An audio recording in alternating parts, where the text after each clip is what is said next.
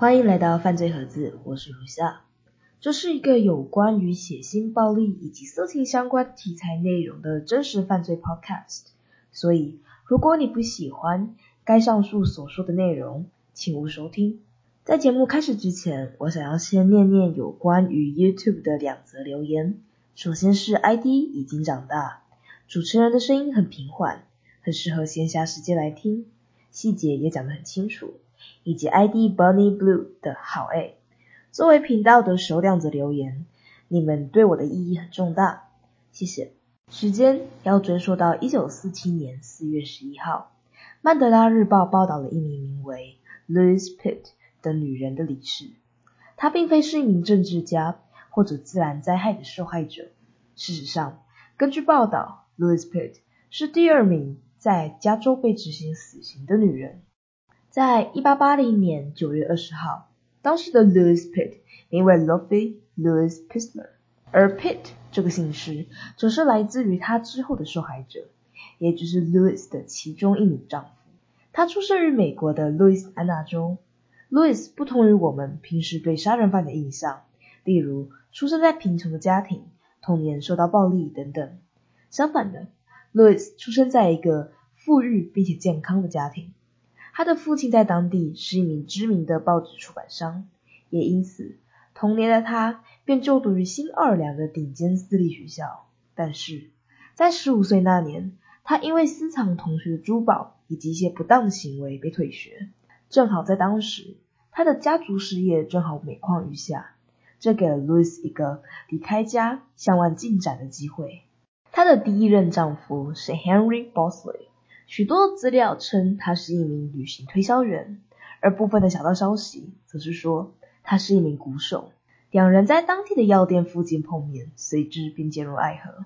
在几天之后，他们在新奥尔良结婚。在结婚的两年中，他们的生活很美满。对于当时的 Henry 来说，这样的生活是相当完美的。然而之后的故事却为他的梦想，甚至是人生画下的终点。那这样的生活对于 Louis 来说呢？对于珠宝饰品的渴望，在他心中并没有完全的消失。在一次旅行中，Louis 试图去偷窃某间珠宝店的商品，但是这起事件最后却因为 Henry 的说话技巧以及 Louis 的眼泪而获得了法官的缓刑。正如我所说的，这样的生活在某一天却出现了意外，大约是在他们成婚的一年后。Henry 在一处饭店里面发现了 Louis 和一名石油商在床上同床共枕。大约是在两天之后，Henry 在一处靠近 w o k o 的酒店里面使用了一把手枪，了结了他自己的生命。但是这样的变故并没有对 Louis 造成任何的困扰。Louis 在波士顿的时候已经二十岁了，他在酒店登记的名字是 Anna Lee Good，是一名拥有许多庄园的女主人。在波士顿的一年里，Louis 设法对一名年迈的老单身汉甜言蜜语。但是，当老单身汉的原配在周末访问的时候，发现 Louis 的手伸在这个家庭的珠宝盒当中，Louis 便匆匆离开，去往了达拉斯。即便 Louis 身上的现金非常的少，他却能够在 Denver 的郊区租下一间房子。那是一九一四年。Louis 在丹佛的汽车行行走的时候，遇到了他的下一个受害者，一家汽车代理公司的老板 Richard Pitt。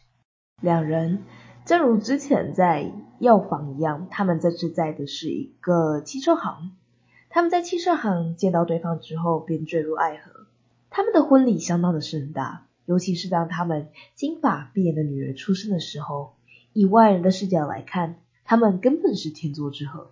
直到美国参加第二次世界大战时期，Richard 的生意相当的繁荣昌盛。但是，直到和平到来，随着战后的商业衰退潮，Richard 面临着破产的危险。在这一点上，经过了六年平淡的婚姻生活，Louis 决定是时候迈开脚步了。为何我会这么说呢？当 Louis 去往银行的时候，他发现银行的柜子几乎是空的。原来，为了弥补损失，Richard 一直在贷款和借钱，一直是现实主义的 Louis 回到家之后，便马上收拾了行李。而 Richard 正好在 Louis 离开的时候回到家里，但是这次的分手意外的相当和平。或许在那个情况下，两人的想法是一致的。当 Louis 到洛杉矶的时候，他回应了一位名叫 Jacob Charles Denton 的男人所刊登的一个报纸广告。他需要一名管家来管理开在南卡罗来纳街的十四个房间的豪宅。当 Louis 遇到 Denton 的时候，他很快就看上了他这个未来的雇主。Louis 判断他四十岁，面色红润，看上去很有男子气概。于是 Louis 马上进入了正题。他说：“我想我不需要这份工作，Denton 先生。但是我认为你家需要的是女人，他需要女人的爱。Denton 在采矿业是有一些成就的。在听到这些话后，Denton 很明显的被挑弄起了情绪。随后，他便以每周五十元的食宿来雇佣 Louis。事实上，Denton 的妻子和小女儿在几个月前都死于了流感。Louis 同意了 Denton 的需求。”便在明日带着他的小女儿进到了 Denton 的家。一周之内，Louis 找到了 Denton 的私人文件，并在银行找到了一张存折，上面显示着十万美元。他还发现了一个三克拉的钻石别针以及一个钻石戒指。正如同预告了，Denton 之后不得不去亚利桑那州出差一样，在五月。他们夫妇俩参加了许多的社交活动，然后 Denton 让他的侄女奥门特夫人负责清点他家里的财产。几天之后，Denton 和 Louis 参加了奥蒙特夫人在家举行的一个聚会。这是最后一次奥蒙特夫人看到她的叔叔还活着。几天之后，一名汽车推销员打电话到 Denton 家，询问 Denton 先生是否决定购买一辆他感兴趣的汽车。而 Louis 则是照告诉推销员，她的丈夫受伤的手臂遭到严重的感染，被迫截肢，所以他并不想要出面。Louis 开始编造一个惊人的故事纲来获得 Denton 的全部财产，并给出相当互相矛盾的故事。他一下说 Denton 在波特兰，下又说他在旧金山。Louis 声称 Denton 对自己被截肢的手臂感到相当的羞耻。不愿意透露他的地址。最后，Denton 第一次婚姻的女儿在亚利桑那州的学校，并没有拿到每个月的零用钱，于是他便写信给他的这边的亲戚。说实话，我其实不太知道，反正就是他写信给了奥门特夫人。随后，奥门特夫人便拜访了 Louis，并建议 Louis 去 Denton 的银行看看他开的支票有没有结清。Louis 对于奥门特夫人这样的行为，他的回答是说，Denton 对于干涉他的食物感到相当的愤怒，让他反感。然后在六月六号，Louis 带着 Denton 保险箱的钥匙去了 Denton 的银行，他试图兑换一张签名和 Denton 字迹不符的支票，而遭到拒绝。银行的官员向前询问 Denton 先生的状况，Louis 说，他的雇主在离开前一天的晚上和一名。愤怒的神秘西班牙女子发生了争执，期间有很多的叫喊声和枪声。他说，早上当 Denton 回来的时候，他的右臂一直挂在吊带上。Louis 认为这就是截肢的原因。近两个月以来，他成功阻止了许多当局追踪 Denton 的努力。然后他回到 Denver 和她的丈夫 Richard Pitt 和解。Denton 的第一任妻子委托了一名律师，在 Louis 离开这个城市之后，开始对 Denton 的事情进行调查。几天之后，律师认为没有人找到 Denton，是因为 Denton 已经死了。于是，律师便聘请了侦探，他们一起搜查了 Denton 的家。最后，他们在地窖里面发现了 Denton 的尸体，他的两只手被绑着，地下室里。散漫着腐烂的臭味。地方检察官确信了离开的管家，也就是 Louis 有罪。他是想知道如何将 Louis 从 Denver。最后，两名警探来到了 Denver，告诉 Louis，Dan 的尸体已经被找到了，并要求 Louis 回到洛杉矶协助他们破案。警方让 Louis 相信他的帮助会迅速的帮助他们找到凶手。警察带走他，并前往了格伦农场。路易斯在此处美化了西班牙女人的故事。他说，如果他透露自己和 Denton 之间的婚外情，那名西班牙女人会绑架路易斯的女儿，并把她带到墨西哥等等的荒谬故事。最后，路易斯被关押在一个酒店，而警方就是继续寻找线索。尸检显示，Denton 死于勒死，而警方对路易斯是否有罪的不确定性，主要来自于受害者的体重是两百三十磅，很显然是被拖到地窖的。然后，洛杉矶日报的记者在楼上的壁炉里面发现了一把零点三二口径的手枪以及一发子弹。这个发现打破了警方先前所有的理论。更仔细的尸检发现，Denton 的脊椎上有一个子弹。这个为人听闻的独家新闻打破了这个案子。路易斯的审判被预定于一九二一年的一月举行。一大群的证人走到了看台上，提供了许多无可争议的证据，指出路易斯故事中一个又一个的漏洞。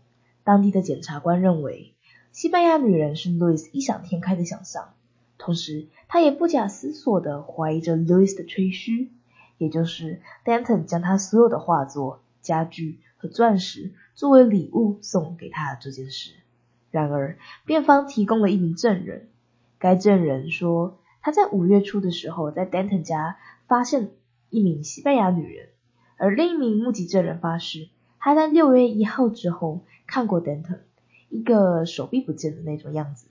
Louis 在 Devil 的朋友 Ada Gregory 作证说，在案发当天时，他和 Louis 在一起。当天的 Louis 情绪很好，他在房子的周围跳舞、唱歌，这样绝对不是一个刚放下谋杀犯的人的行为。与此同时，警方和报社对 Louis 的平淡感到神奇，甚至是在案发现场附近。最后的判决在全男性陪审团。于四个小时内做出，他们认为 Louis 是有罪的。在第一次投票中，他们以八比四的投票赞成绞刑，而最后 Louis 却在圣昆廷被判处了无期徒刑。随着时间的推移，案件逐渐被遗忘，Louis 继续声称他是无辜的。然后在一九二四年，Richard Pitt 的尸体在一间酒店被发现，Richard Pitt。也结束了他自己的生命，主要是因为他认为 Louis 对他的名誉带来了耻辱。Louis 并没有一丝的情绪波动，而是给当局发了一个电报，要求他们联系 Richard 在 d a n f o r 的亲戚，以安排他的葬礼。每年的 Louis 都在申请他自己的假释，每一年都被董事会拒绝。因为他们认为 Louis 无法在自由的社会中养活自己，路易斯被转移到了一个新的女子监狱。她的体态有些发福，她的头发也已经染上了灰色。他负责照料着监狱里的玫瑰园。他的朋友是时常来访的常客。在他继续服刑的期间，谣言四起。他们说，路易斯他一点都不穷，只要他获得假释，他马上就可以养活他自己。假释委员会的一名成员接受了记者的访谈。记者对于 Louis 的评语是：这个女人她太过于危险了，他不能在社会上这样子活着。他靠着偷窃、撒谎以及暴力维持了他的一生。记住的话，如果你让他离开了监狱，这对于某些人来说会是有相当悲惨的。而假设委员会只是回答了该名记者的疑问。他认为，一个监狱是可以改造一个人的。因此，时间来到了一九三九年初，他的案件再次受到了审查。正如同我之前讲的一样，记者探访了假释官，并且提出了对于 Louis 走出监狱的疑虑，但是假释官方面却抱有相当正面的想法。最后，Louis 便在一九三九年四月十一号离开了监狱，化名为 Anna。Billy，但是我之后还是会称呼他为 Louis。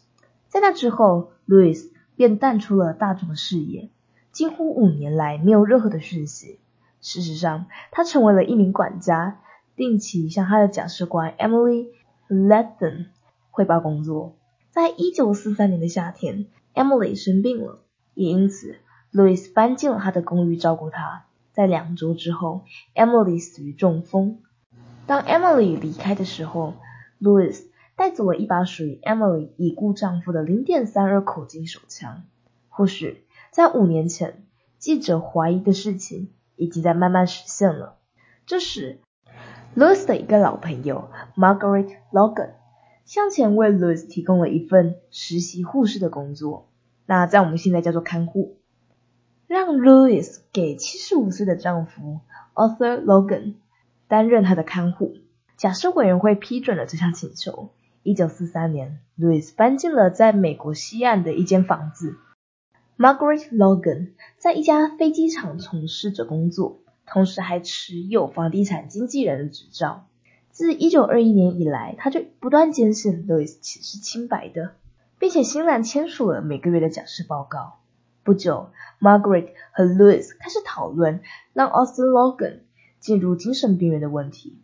一九四三年的十一月，Louis 设法将文件提交给法院，但是遭到法官的签署拒绝。相反，他让 Logan 先生被安置于一间综合医院进行观察。在感恩节的时候，Margaret 良心不安，便从医院将丈夫接回了家。然后，在一九四四年初。Margaret 放弃了在工厂的工作，并将所有时间投入到房地产企业。这么做让她有更多的时间可以照顾她的丈夫。在 Logan 家的最初几个月里，Louis 不断的说，在 Danville 他有许多的庄园，并且让 Margaret 相信这件事情，也就是 Louis 马上就可以透过这些庄园得到他的第一笔钱。在这样的承诺之下，Margaret。对于房地产进行了超级大量的投资，但是承诺并没有实现，也因此在协商之后，Margaret 借给 Louis 一些钱去买火车票，以调查此事。当然，Louis 并没有给给 Margaret 带来什么确切的消息。而几天之后，Louis 认识了他生命中的不知道第几春 Lee Borden Jackson，他也是一名银行的出纳员。就和之前的 Bosley、Pitt 和 Denton 一样，一旦接近了 Louis，就马上被他有说服力的魅力和承诺吸引，他们便在一周之后结婚了。Jefferson 同意保守着婚礼的秘密，因为这违反了 Louis 的假释。Margaret 则是愿意让他以 Louis 朋友的身份邀请他到 Margaret 家。在那年的春天，Louis。对于 Austin Logan 提起了诉讼，他告诉家人、朋友和亲戚，Austin 失控了。大约也是在这个时候，Margaret 被要求支付他购买房地产的最后一笔款项，而 Louis 的遗产却没有任何的结果。Margaret 有遭到重大损失的危险，这使得 Margaret 很生气，但是他却认为这是可以理解的。但是，当 Louis 伪造了一个有关于 Margaret 签名的两百美元支票的时候，这个冲突点便出现了。在发现空头支票之后，Margaret 告诉银行他会更正，并且告诉 Louis 这么做是 Margaret 他自己的责任。接下来的时间段会比较紧凑。在一九四四年的五月二十九号，Louis 告诉她的丈夫留在他们居住的酒店。而 Louis 会去和 Margaret 讨论一些问题。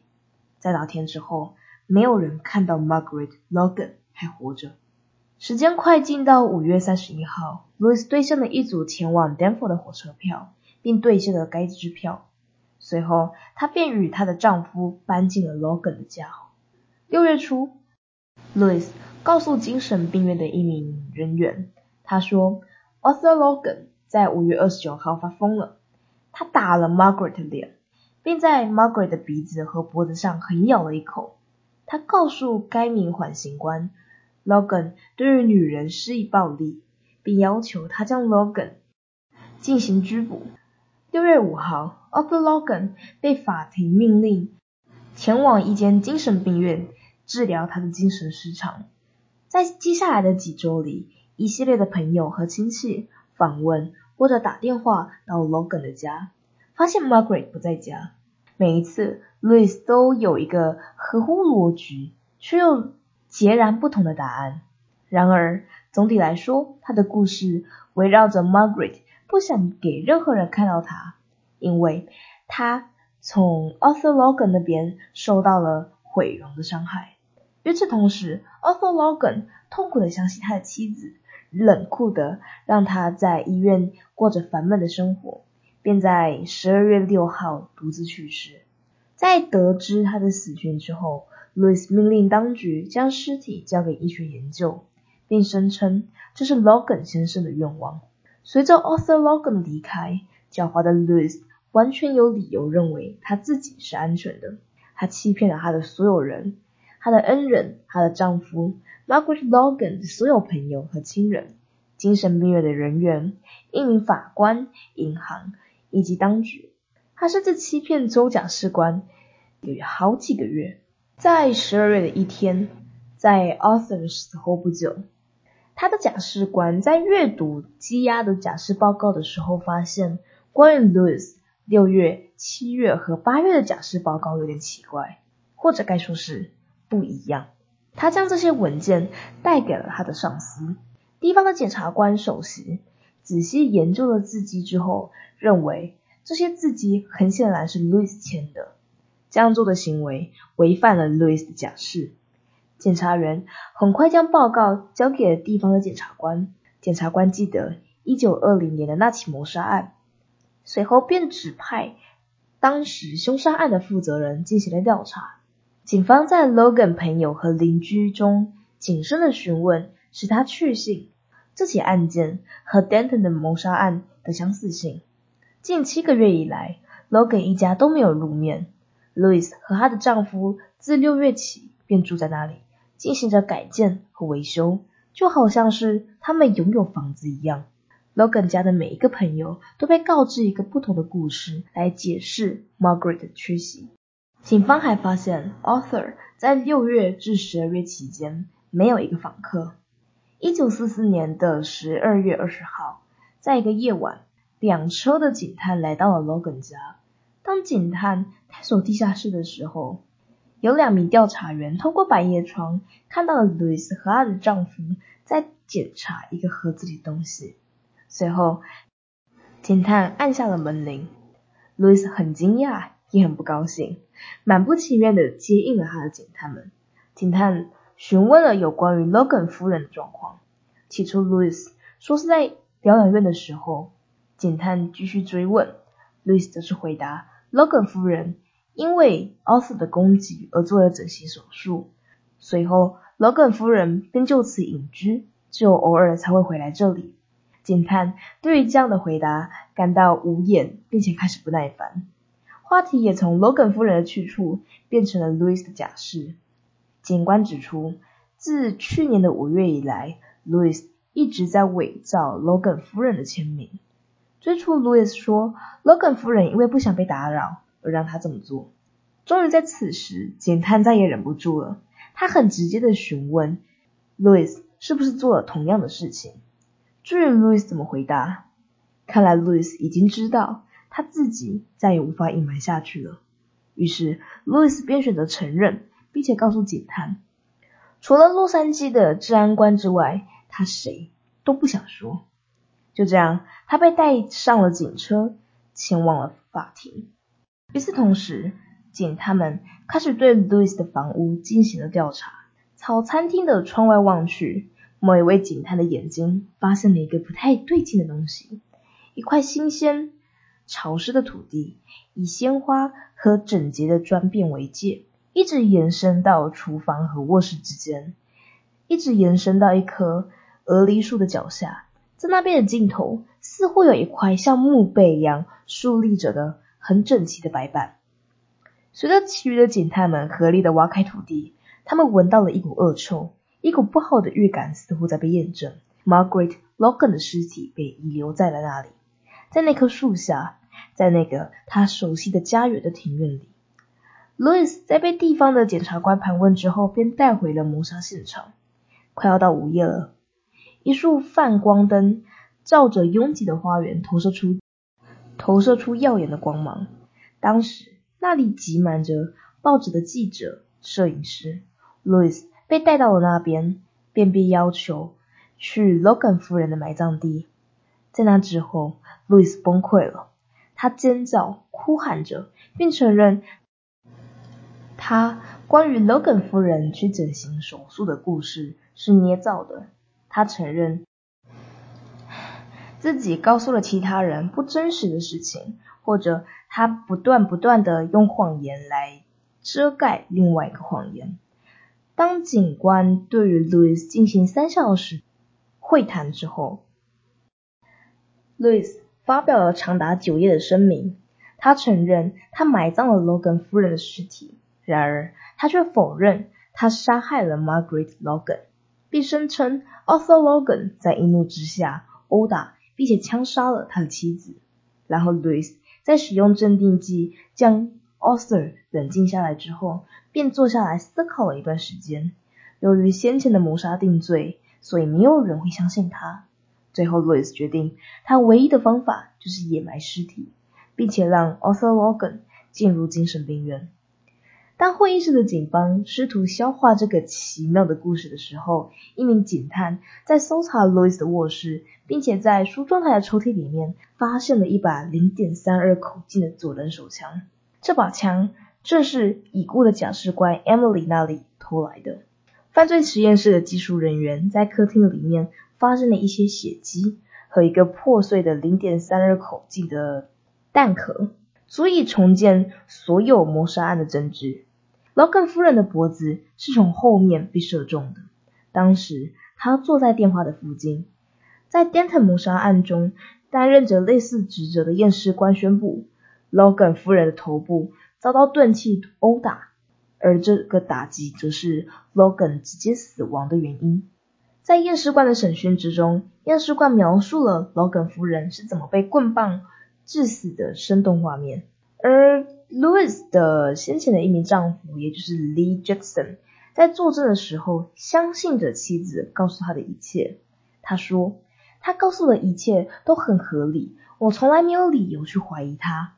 Louis 是我看过最可爱、最亲切、最善良的女人，她不可能和 Logan 夫人有关。陪审团对 Louis 进行了审判，并拘留了 Jackson 作为主要的证人。后来，在市政法庭的听证会上，Jackson 被无罪释放。一天之后，Jackson 深思着这段婚姻带来的耻辱，在发现 Louis 是假释凶手的时候心碎。最后，他选择搭乘电梯到市中心的办公室二楼，从那边跳下身亡。温柔相信着妻子的 Lee Jackson 成为了 Louis 的第七个，也是。最后一个受害者，Louis 再次受到公胜辩护人辩护，在法官以及十一名女性和一名男性组成的陪审团面前受审。当检察官开始提供所谓的证据网的时候，Louis 很平静。检察官说，Denton 和 Logan 谋杀案之间有三十七处致死的相似之处。如果不指出这两个罪行之间的相似之处，该州的法院是如此的失职。检察官试图编造了一个有关于 Logan 夫人和 Louis 的故事。他说，当 Logan 夫人发现对 Louis Pitt 的真实本性感到失望且痛苦的时候，Logan 坐下来试图打给假释官。被告意识到了他奢侈生活即将受到了威胁，知道是时候采取行动了。于是。Louis 拿起了左轮手枪，朝着 Margaret Logan 的后颈开了一枪。就位置的话，是接近于他二十四年前射杀 Jacob Denton 的地方。但是这次 Louis 错过了脊椎。最后，Louis 拿起了枪，并反复击打着 Logan 夫人的头骨，将 Logan 夫人打死。枪的断柄和头骨上的印痕是完全吻合的。Logan 一家的邻居提供了一个证词。他说，在 Arthur Logan 去世的那天晚上，电报被错误的传递给了我。我将它拿给了 Pitt 夫人。他说，Pitt 夫人看起来很兴奋，并展示给了我许多他的新帽子，还搭配了一小段舞蹈。我对于他的行为感到很惊讶。我说，我以为你是 Logan 夫人的好朋友。”而 Louis 则是笑着说：“哦，他是一个老病人了，虽死了也还好。”第二天，当州的政府介绍了有关于 Denton 审判的笔录，以证明两起凶杀案的案件是多么的相似。这是一个非常具有力量的证据。即便这些证据压倒了一切，Louis 却还是坚持站在证人席上为自己辩护。他事实上是一位相当出色的证人，他说话的声音柔和有教养，他个性的魔力让这个冷酷的大战更像是一个温文尔雅的茶会。面对着检察官的提问，他的回答都很故弄，并且含糊。当被问到你杀了丹特先生吗？路易斯的回答顿时变得清晰，并且否认。当 Louis 平稳的讲出 Logan 是怎么杀害他的妻子，也就是 Margaret，和 Louis 是怎么掩埋尸体的时候，检察官已经提出了一个问题：你挖坟和处理尸体花了多长的时间？Louis 回答道：“哦，我不知道，这一整夜的没完没了，我不想再说了。”在五月二十八号，陪审团仅用三小时就做出了一级谋杀的判决。没有提出任何的宽恕建议。一九四五年的六月一号，法官敲响了木锤，宣布了审判。Louis Pitt 的死刑被执行于一九四七年的四月十一号早上十点零三分的毒气室，并在十分钟后宣告了死亡。当 Louis 走进毒气室的时候，他的态度自若，并面带微笑，却可以依旧看到他的手在颤抖。他朝着熟识的典狱长点了点头，向请他放轻松的狱卒道谢，并且走向了路易斯的结局。有关于案件的内容到这边就已经全部结束了。那在这边，我想要跟最初我所提到的大部分人对于杀人犯的印象做出一个呼应，也就是我会在这边补充一个叫做麦当劳三要素，也就是社会病态三元素的一个东西。它是一个犯罪心理学的理论，主要是有关于虐待动物、纵火癖以及尿床这三个因子，如果同时两个及以上存在于一个孩子身上，那这个孩子在未来就极有可能有暴力的倾向，也有可能反复的从事着犯罪。首先是虐待动物的问题，研究人员认为，拥有虐待动物癖好的人们在童年时期。有许多被羞辱的经历。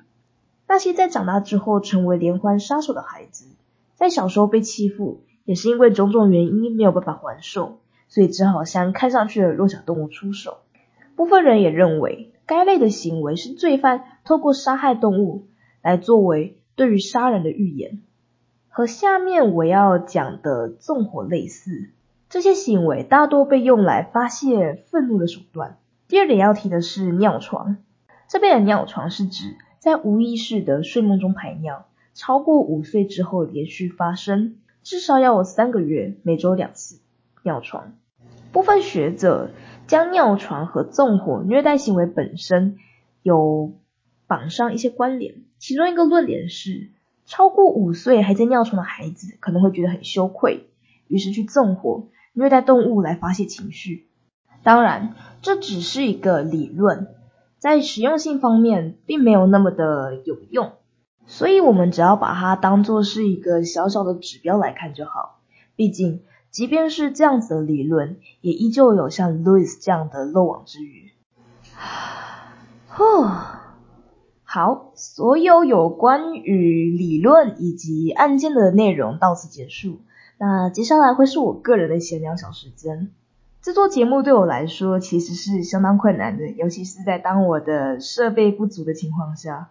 那第一次做出节目的感觉对我来说是很有成就感的。但是我个人其实，在编排时间上面跟一些现实中的问题，会导致我的节目出现了一个很大的断层。那说实话吧，我也在试图去习惯这样子的生活，但是之后。回到了学校，我觉得我的时间应该会更固定一点，就是不会像现在这样子这么的乱七八糟。当然，我这边说的话其实也没有那么的负能量，也只是稍微交代一下我最近的状况。但是能做这个节目，其实对我来说还是意义很重大的。我也很高兴可以有人来听我的节目。我每天打开我的后台的时候，可以看到有人在听我的 podcast。以上就是这期 podcast 的全部内容，谢谢大家收听。